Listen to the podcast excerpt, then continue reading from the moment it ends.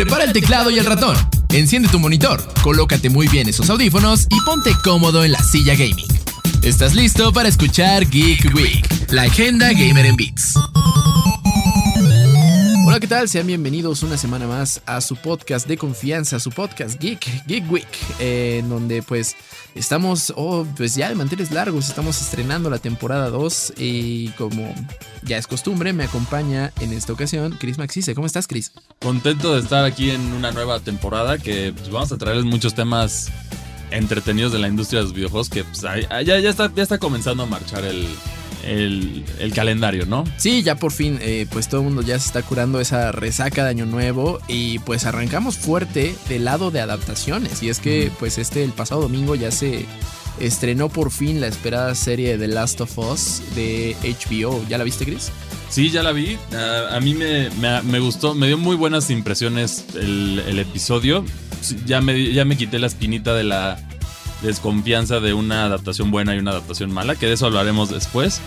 Pero siento que lo hacen, aquí agarran bien lo que los fans buscan, que es básicamente mantener la historia, que ya es interesante por sí sola la historia, y complementar de manera artística los, los pequeños huecos que en el videojuego por cuestiones de tiempo no puedes llenar.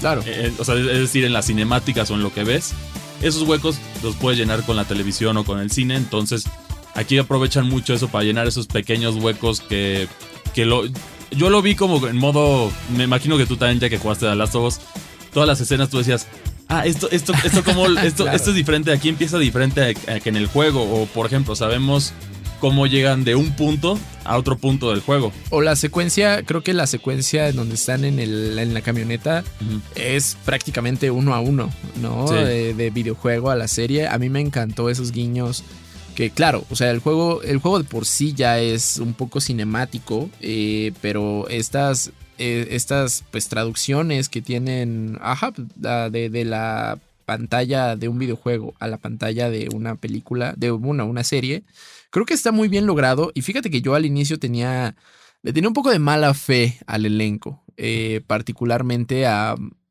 Pedro Pascal, bueno, al principal, que es Pedro Pascal y Bella Ramsey, no me terminaban de convencer, al menos en el look alike de los personajes, pero en cuanto los vi interactuar tanto con, con el entorno como lo, poco que interactuaron entre ellos, sí dije, wow, sí, sí son Joel y Ellie. Eh, creo que sí lograron, pues en ese sentido, cerrarme la boca. Y, a muchos, yo creo que a muchos también que tenían ese hate pero al final. Mala fe, mala fe, porque al final de cuentas, bueno, sí hubo mucha gente que de hecho. Eh, a Bella Ramsey la atacaron mucho. Que al final, sí, muchos decían por ahí en su momento que. Bueno, sabemos que, que el, la persona en la que está inspirada esta Ellie era, es Elliot Page. En su momento, cuando, cuando era. Cuando, ella de niña. Ajá, bueno, la, actriz es Ashley Johnson.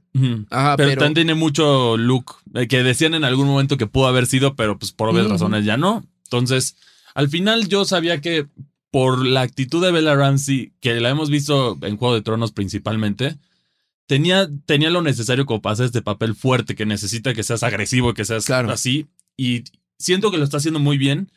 Y ya a partir de este episodio yo creo que las dudas ya se empiezan a acabar. Ya vimos que sí hubo esta recreación correcta de los personajes. Por ejemplo, detallazo, el reloj se mantuvo la simbología del reloj, que son esos detalles que a lo mejor alguien que no conoce los juegos ve la serie y no lo entiende o dice, ah, bueno, ahí está, pero pues, son esos detalles que no son 100% necesarios, pero se aprecian mucho, le elevan más como aprecia la gente a esta adaptación ya que pues, finalmente lograron hacer lo que básicamente los fans querían. Sí, que, sí, sí. Que no, que, que, se habían tardado mucho en hacerlo y, y, no por nada, pues es el segundo lanzamiento más exitoso de HBO en la última década.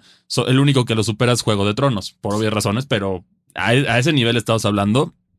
Y también otra parte que quizá a lo mejor algunos no habían visto mucho al equipo detrás de The Last of Us que es el mismo que hizo la serie de Chernobyl, que también, es buenísima. una super serie. Es una miniserie muy recomendada.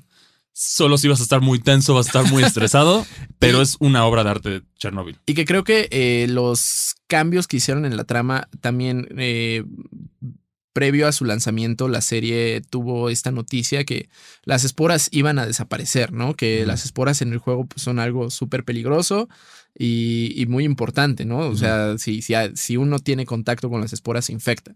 Y bueno, en la serie decidieron cambiar esa razón. Fue porque, pues, ellos mencionaron que no, no sucede así en la vida real. Si sucediera así, todo el mundo estaría infectado.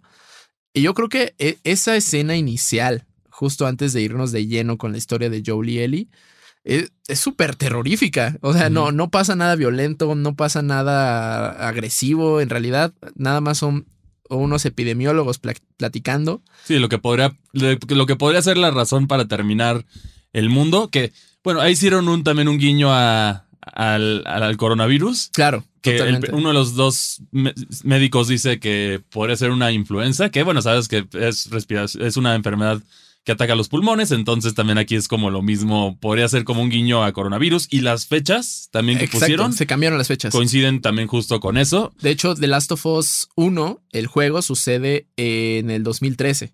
Y en esta ocasión lo, movieron al 2003, para que 20 años después. Para que, cayera el 2023.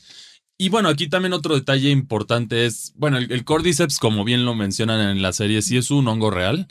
Es, es, nativo a, diferentes regiones selváticas del mundo. Ataca principalmente hormigas, de hecho. Hormigas y arácnidos son sus principales presas. Que de hecho, aquí también como complemento, no es la primera vez que el Cordyceps ha tenido una referencia en videojuegos, ya que también hay un Pokémon de la primera generación que se llama ah, que es una directa referencia a eso, ya que La, la, preevolución que es, es, Paras es, es simplemente un, un arácnido con un honguito.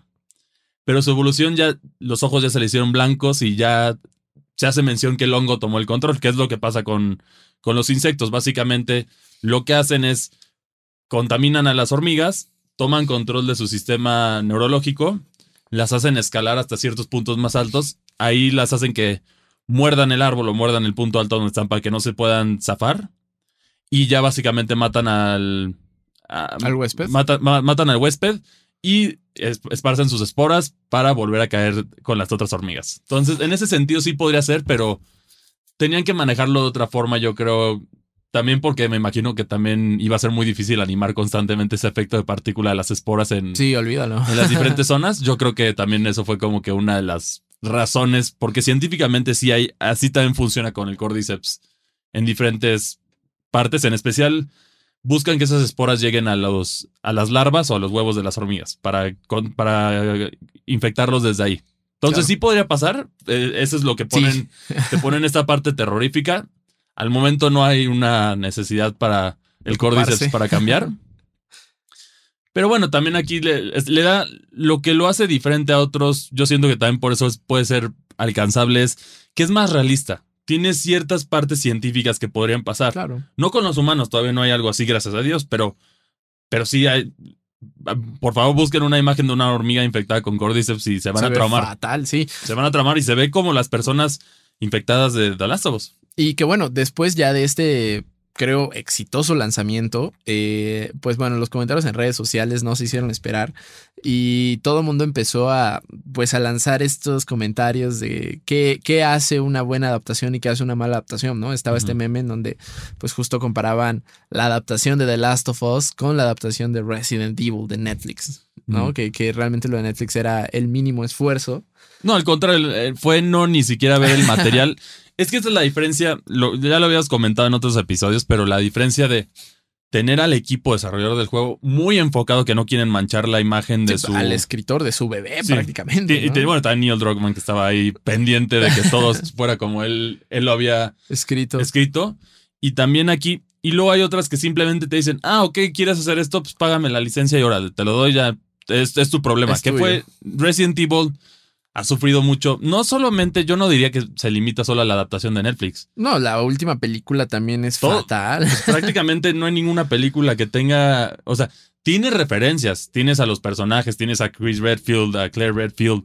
Tienes a Wesker. A, Wesker. Que por cierto es súper ridículo. A Leon también lo tienes. En algunos, en una película salió Leon que fue como, todos se quedan como, ¿eh? Pero, pero sí, nunca había una buena adaptación de Resident Evil a pesar de que es una un, digamos que es un escenario similar que es una pandemia que convierte zombies, básicamente. En ese sentido es como el límite de, de lo que se parecen, ¿no?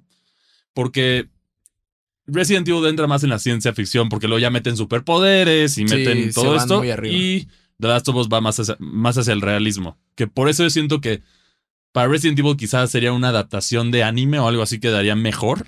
Porque puedes hacer ciertas cosas. Pero aquí la, realidad es que el material tienes que respetarlo, tienes que respetar a su audiencia, no tienes que modificar las cosas para una audiencia que no es la que lo consume principalmente ese producto. Entonces aquí es, aquí le atinaron al clavo y espero que Netflix, espero que Amazon tomen nota de esto por si quieren hacer una adaptación en un videojuego de videojuegos en un futuro. Que bueno, Amazon ya está en preproducción de God of War. Así es, y bueno, seguramente ahí tomarán algunas notas con esto. Y también aquí tenemos otro enfoque que también está HBO, para que vean que no decimos que solo HBO hace las cosas bien veamos la adaptación de la historia de la de Vilma, que también es un desastre en ese caso. Uy, sí, sí, sí. Eh, bueno, yo no he tenido la oportunidad de verla, pero sí mencionan que en su esfuerzo por ser eh, como graciosa. Meta. sí, en, ser meta la hicieron. Todos los personajes son molestos. Scooby-Doo en sí, nada, vas a ir rápido, sé que no tiene que ver con videojuegos, pero es como un sentido de otra adaptación. Scooby-Doo te representa los valores de Scooby-Doo son trabajo en equipo, no importa que seas de diferentes backgrounds o seas de diferentes personas, pueden colaborar y con la amistad pueden salir adelante en diferentes cosas. Pues tenemos personajes muy variados. Tenemos a Shaggy, que es prácticamente un hippie. Tenemos a Vilma, que es este nerd. Que, no, que, no es, que no es tan social como los demás, pero y es tímida, pero es muy inteligente. Tienes a Daphne y tienes a Fred, que es como el líder, que cada uno tiene su rol y no podrían resolver los misterios sin los otros. Claro. En, esta adaptación hicieron a todos los personajes, los arruinaron a todos los personajes que, que hubo. Pero bueno, para hacerle una comparación más directa, yo siento que otra adaptación que, si bien a muchos les gustó, a mí sí me dejó mixto, que es la de Halo, que es comparándolo con otro videojuego, Halo de Paramount, de Paramount Plus. Halo, fíjate que yo la, yo la vi en un. Justo fui a, la proyección de prensa que hizo Paramount y no me encantó. O sea, yo creo que para mí perdió todo, toda emoción en el momento en el que el jefe maestro se quita el casco tan fácil. Se me hizo algo un poco. No sé, eh, pues sí, muy, muy repentino e incluso poco justificado, ¿no? Sí, mm, yo agregándole la mística del juego que Exacto. la única vez que hemos visto ni siquiera completa la cara que solo vimos los ojos. Fue en. Tenías que pasar Halo 4 en dificultad legendaria para tener solo los ojos. Los ojos, exacto. Entonces, si era, rompes esta mística, agregas personajes que no están ahí presentes. Y que en ese sentido creo que quien hace una buena, un buen juego de, de ese, de ese misteriosismo y anonimato con el casco es, por ejemplo, Mandalorian. Mandalorian, el Mandaloriano se quita el casco por una muy buena razón al final hasta el final. Pero todo el tiempo se lo mantuvo. Entonces aquí tienes esta parte, tienes la parte más emotiva los espartanos, la parte que le pusieron, pues, que son como los elegidos, que en teoría no era que fueran los elegidos, simplemente los seres humanos tenían la habilidad de conectar con las cosas Forerunner porque también tenían como acceso a esa tecnología. Pero aquí como que yo la opinión, lo que he visto es los que no son fans de, o los que no, no saben nada de Halo, disfrutaron de la serie más de los que eran los fans de Halo. O los que mínimo jugamos el juego una vez, ¿no? Sí, entonces también ahí entra este duel, esta parte que puedes, The Last of Us demuestra claramente que puedes llegar a los dos mercados. Sí. armando un buen guion, manteniéndote fiel hasta cierto grado, porque sí hay luego cosas que son, digamos, algo que sí era de fans para fans que no pegó fue The World of Warcraft, que ahí sí era el, opuesto, que era, era demasiado. pero tiene que haber un balance. Siempre tienen que manejar el balance y siento que HBO acertó con esto y yo, yo a HBO ya le daría la confianza en un futuro de si quiere hacer adaptaciones de, por ejemplo, de Red, Dead Redemption o, de, de, otras historias que pueden entrar en, series. Sí, claro. Porque también no todos los videojuegos pueden entrar en series. Y eh, justo eso te iba a mencionar. El caso de la película Uncharted creo que es pésimo. O sea, ah, creo que también de ahí aprendieron mucho. O sea, porque en su afán de intentar mantener este balance de... Para empezar, Uncharted es una, es una historia muy ligera. Yo creo que no, no te tienes que complicar tanto. Y la, la arruinaron. O sea, sí, y, para y empezar, sabemos ¿qué le hicieron a claramente ya hay una adaptación de cine. Copia Indiana Jones. Indiana Sí. Jones con un, con un guate más chavito y sin el sombrero ya tienes Uncharted, en ese sentido. Sí, sí, sí. Bueno, y un poquito más de combate de, de pistolas. Pero sí, es, es este, ruinas antiguas con muchos secretos en busca de tesoros. Esta parte que ya la hemos visto en el cine, que la dominó Indiana Jones y también claramente Indiana Jones tuvo influencia tanto en Lara, en Lara Croft, en Tomb Raider y también Nathan con Drake. Uncharted. Sí, sí, sí. Entonces, aquí es simplemente, es bueno un tropiezo porque The Last of Us sí tiene una historia que te engancha, que no puede... Hubiera sido devastador ver que masacraran esa historia. Uf, fatal. Pero justo también creo que estamos en un gran momento de las adaptaciones, en un buen momento para adaptaciones de videojuegos, porque también ya, ya son tomados en serio. Normalmente los videojuegos, sabes, todo el mundo era, era interpretado como, pues son, son jueguitos, son para niños, eh, que como, como piezas más sencillas y simples, ¿no? Cuando en realidad pues no, los juegos se, se esforzaron por construir narrativas, eh, incluso nuevas formas de contar una historia, y lo han hecho también a tal grado de que, bueno, sabemos que el gremio de cine puede llegar a ser un poco cerrado a nuevas ideas a veces, eh, eh, pero ahora pues ya, ya lo están haciendo, ¿no? Ya ahí está el caso incluso en comedia con Sonic. En anime, lo que hicieron con Cyberpunk sí, con- 2077 fue fantástico. Lo que hicieron en animación con Arkane está muy chido. Y bueno, ya lo estamos viendo ahora en series con The Last of Us. Y creo que sí es un momento bueno para empezar a ver adaptaciones de, de videojuegos. Y no solo en cuestión, eh, vaya, en cuestión ideológica y de que ya se tomen más en serio a, a los videojuegos, sino también en cuestión técnica, ¿no? Creo que a veces mucha, muchos efectos que se podía lograr en videojuegos en cine eran o muy caros o de plano imposibles. Pero bueno, ya poco a poco, por ejemplo, con Avatar ya lo hemos visto que ya cada vez está más, Sí, es- sí. Ya, ya cada vez es más factible hacerlo. Obviamente el presupuesto es monstruoso, pero ahí tienes la opción. Que bueno, sí, también The Last of Us no fue nada barato. Tenían que hacerlo así porque o sea, al final ya tienes una historia ganadora de premios. Tienes que... Aquí sí, le aplaudo que finalmente la jugaron segura escuchando. Sí. Sí, imagínate, podríamos estar hablando en este mundo que ahí, ahí sí me hubiera dado nervio. Si hubiera dicho The Last of Us Netflix, Uy. estaría sufriendo mucho en este momento yo. Sí, no, creo que e- es la, la bronca con Netflix, ¿no? Puede hacer cosas o muy buenas o fatales. Sí, exacto. Entonces, ahí tenemos este contraste. Y bueno, también otra adaptación que quiero mencionar, que va justo relacionada a la reseña de hoy, que es una adaptación que no debes de hacer, definitivamente, la de Monster Hunter. O sea, o sea, es- esa fue un insulto a, a todo. Fue una producción nipona, ¿verdad? Y, y- y bueno, la, la hicieron los mismos de Resident Evil, de las películas de, de Mila Jovo- Ajá, Jovovich. Ajá. Jovovich, pero, pero sí dejó mucho que decir. No la vi. Dejó, no la veas, no la veas. O sea, si por sí tienen, varía la calidad de historia entre los Monster Hunter, la regaron. La regaron mal y, y bueno, y también esto va justo con, con la reseña del día de hoy, porque ya finalmente van a poder jugar Monster Hunter Rise en consolas de Xbox y PlayStation. Entonces, Nice. chequen esta reseña.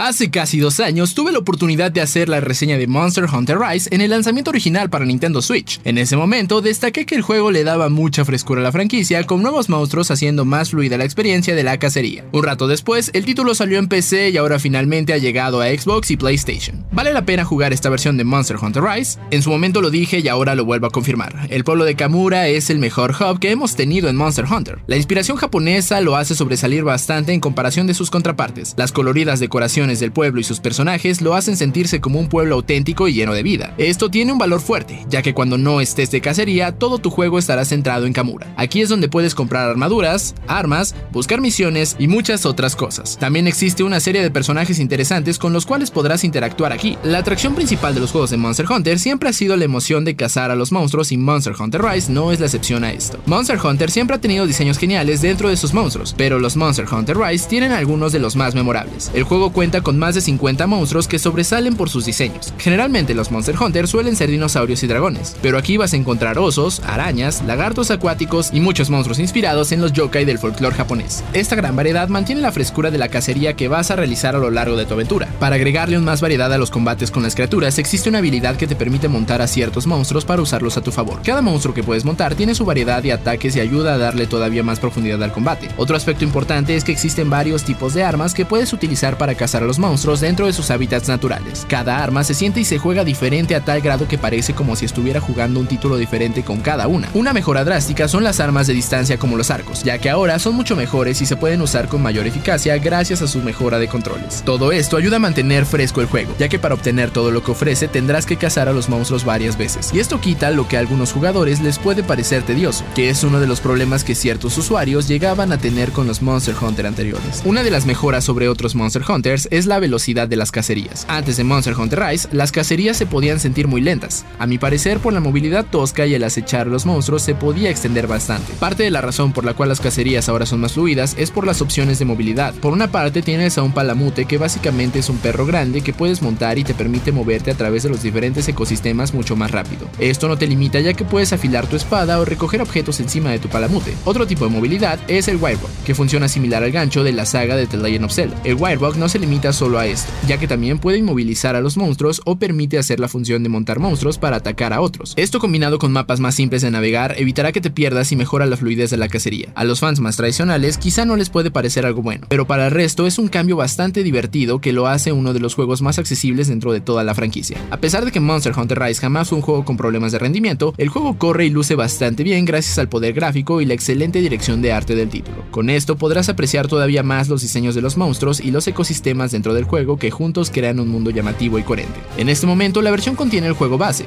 junto con las primeras actualizaciones que llegaron originalmente al título. Algo que sí me pareció bastante extraño es que la expansión más grande, Sunbreak, no está presente en el momento del lanzamiento. Si bien esto no es un problema ya que eventualmente va a llegar, me parece una decisión un poco extraña no tener la lista desde la fecha de lanzamiento.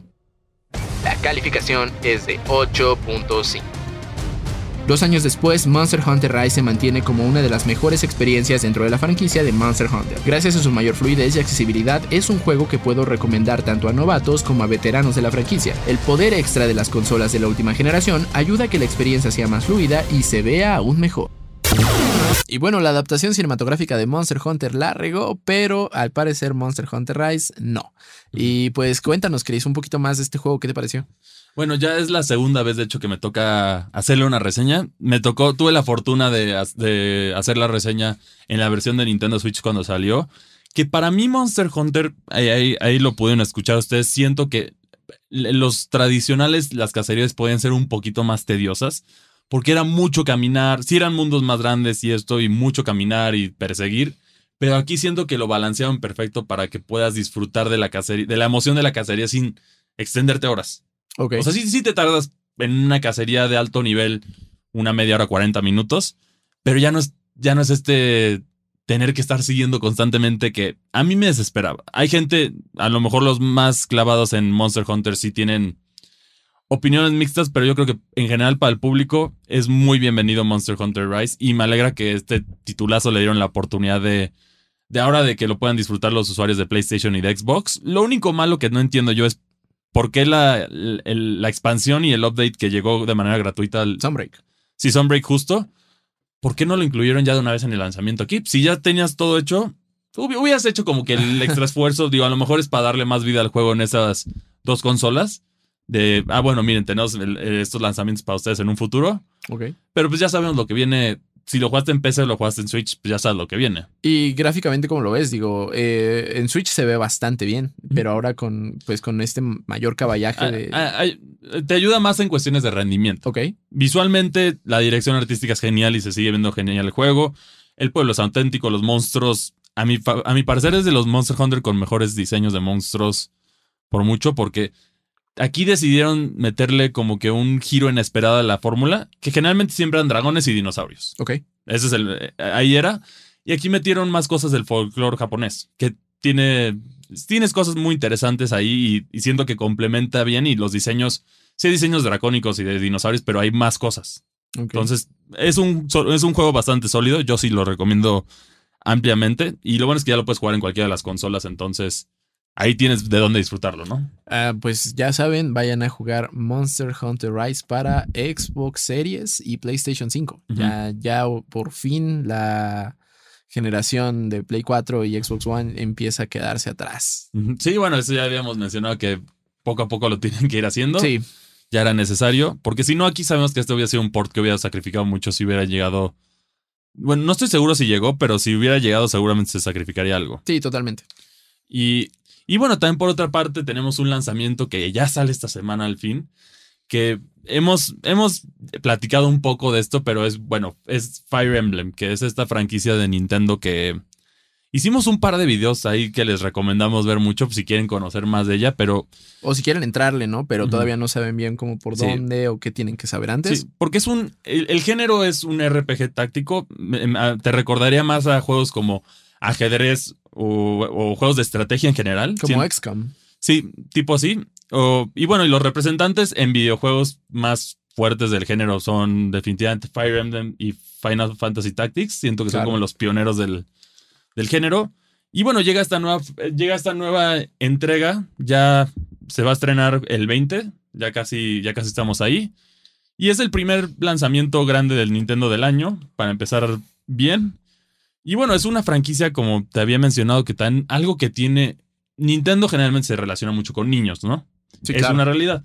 Son juegos familiares, amigables, accesibles para todos. Pero aquí, una vez que pones Fire Emblem, parece que se rompen todos esos paradigmas porque aquí la dificultad es brutal. O sea, sí es, es una franquicia muy difícil de. O sea, tiene ya, claramente ya, ya hay opciones de dificultad para hacerlo más amigable. Pero en sí la franquicia históricamente siempre ha sido muy difícil. Ok. Juega con conceptos como la muerte permanente, que ya te imaginas la tensión que crea cada nivel eso, porque puede que tú estás desarrollando esta unidad que es súper poderosa y eso, un crítico y te la matan. Tú te quedas así como no puede ser, ya, llevaba, para siempre, ya llevaba una hora en este nivel, ahora tengo que resetear el juego o de plano seguir sin, sin esa unidad. Entonces sí, te genera esta frustración. Y también hay, hay juegos dentro de la franquicia que sobresalen más, pero yo, yo siento que el más difícil de la franquicia definitivamente es Fire Emblem New Mystery of the Emblem, que bueno, fue un, remake de uno de los juegos clásicos que salió en, para Nintendo 10.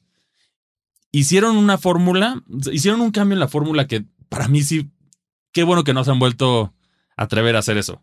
Que era, era simplemente hicieron algo que se llama modo reversa o modo espejo. Que como funciona tú generalmente en los juegos de Fire Emblem, tú eres el que empieza el turno, ¿no? Entonces tú acomodas tus unidades, atacas a cierta unidad, puedes, si ves que una de tus unidades corre peligro de ser matada, la puedes mover a, tiempo.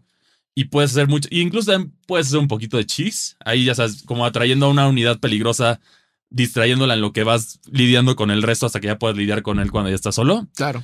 Pero este modo lo que hace en New Mystery of the Emblem es el, el, enemigo va primero. Entonces ahora tú eres el que se tiene que adaptar y es muy difícil. O sea, sí, yo he jugado un, par de los Fire Emblem los he pasado en modo lunático, que es lo más difícil. Sí, sí, sí. Es un dolor de cabeza. Sí, no, eso sí, tienes que haber jugado los juegos, definitivamente.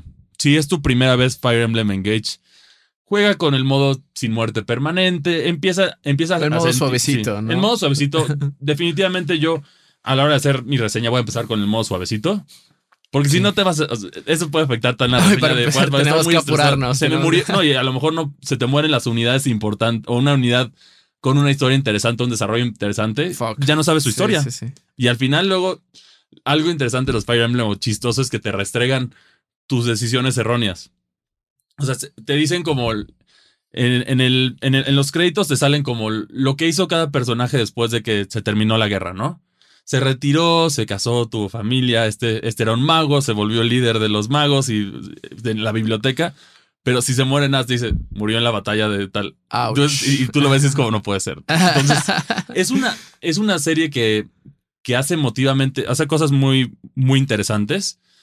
Y también tiene, si te gusta el anime, pues, el estilo artístico, antes no lo era, pero luego lo adaptaron como para salvar la franquicia que a mí me pareció es como un caso muy chistoso que sí lo hicieron anime, pusieron waifus, pusieron hosbandos, pusieron claro, gente llamativa y, y, vendió bien. Le llamaban waifus wars en su momento. Sí, le siguen llamando. Todavía, por ahí está el apodo. Ya como que ya, ya que ya vieron que ya fue exitoso, ya lo hicieron más tenuo. Porque el extremo, yo creo que de esto fue la, el momento del 3DS, que fue Fire Emblem Awakening y Fire Emblem. ¿Three Houses? No, Fire Emblem Conquest. Sí, es cierto que en esos dos juegos básicamente lo que, pues básicamente tú tenías tus unidades, las enamorabas y te daban hijos con ciertas unidades. Entonces tú como, que los heredaban, entonces tú podías, obviamente las primeras veces que lo jugabas tú decías, ay, este me gusta con este personaje, que se casen y no sé qué tanto. Pero ya si lo veías como estratégicamente era, no, estas estadísticas de este personaje van perfectas con este y ellos se casan. Aunque no quieran, se casan para que, para que su hijo sea la mejor unidad y pueda pasar el juego en modo lunático. muy feudal. Sí.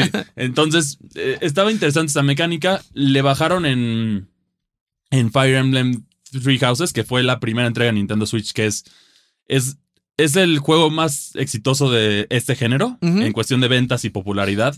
Entonces, por eso hay mucha expectativa en Fire Emblem Engage. Que, que sí sí, habrá que ver qué pueden hacer con.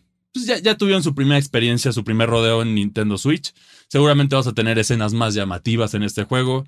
Por ahí, hasta lo que sabemos, van a regresar ciertos.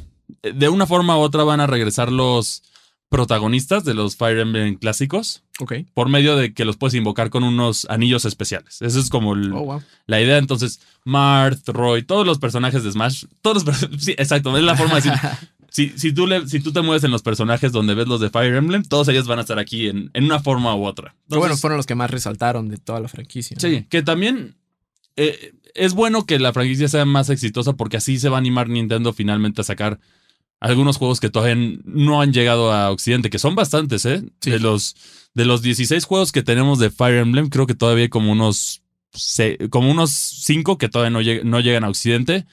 Y y viéndole, si, si es exitoso, podrían llegar en forma de remake, podrían llegar hasta lanzarlos, simplemente traducirlos y lanzarlos en las consolas virtuales. Hay muchas maneras de que lo podrían hacer, pero siento que es una franquicia emocionante para, para, para acercarte y también es, las historias generalmente son un poco más maduras de lo que esperamos en, en Nintendo y también tiene, sí tienen este detalle como de telenovela, porque son muy dramáticas, todos los RPGs japoneses así son. Entonces es algo muy japonés, pero sí, sí te hace sentir. Fire Emblem te hace sentir. Y Fire Emblem Engage lo van a poder estar disfrutando en su Nintendo Switch el próximo 20 de enero. Sí, ya, estamos, ya estamos a nada del lanzamiento. Y siguiendo el patrón, nunca ha habido un, Fire, un juego de Fire Emblem que yo diga malo, pero los recientes han sido más estelares. Siento que Fire Emblem Three Houses puso la, la vara muy alta, entonces habrá que ver si la alcanza Fire Emblem Engage. Hasta ahora han sido positivas las reseñas. También muy pronto ya podrán escuchar nuestra reseña de Fire Emblem Engage, pero todo pinta para ser un juego bueno. Ok, pues en cuanto tengamos ya la reseña, pues la podrán estar disfrutando en todos los canales oficiales de Indigo Geek eh, y Reporte Indigo, claro. Y pues ya se nos acabó el tiempo, Chris, pero cuéntanos en dónde te pueden seguir para, pues, para seguir viendo qué, qué, qué más nos va a traer el bueno, se sabe que, Chris es acá Nintendero de corazón, entonces pues vayan a seguirlo. Bueno, a mí me pueden seguir en Twitter como arroba cristianmacci2. Y bueno, a Neri lo pueden seguir también en Twitter como arroba sir-bits. Ah, pues últimamente creo que cada domingo voy a estar ahí tuiteando respecto a la serie de Last of Us. Y aquí Neri es más Sonier. También para Totalmente. Los que, son fans de PlayStation, también ahí tienen. para que vean que nos podemos llevar bien, aquí nos llevamos bien y queremos a todos. Sí. Entonces. Y también basureamos cuando se tiene que basurear. Sí. y le, tiramos a todos justo, ¿no? Pues muchas gracias por seguirnos en este episodio de Geek Week. Nosotros nos estamos viendo eh, la siguiente semana, pero también nos pueden escuchar en Default, el otro podcast geek de Reporte Índigo, en donde, bueno, sale todos los sábados a mediodía.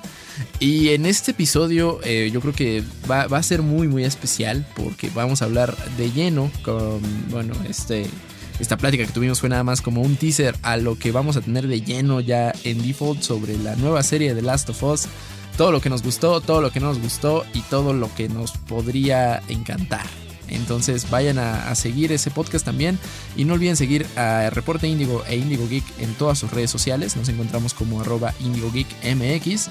y nos escuchamos la próxima semana. Muchas gracias. Nos, nos vemos. Bye. Escuchaste Geek Week, una producción de Reporte Índigo.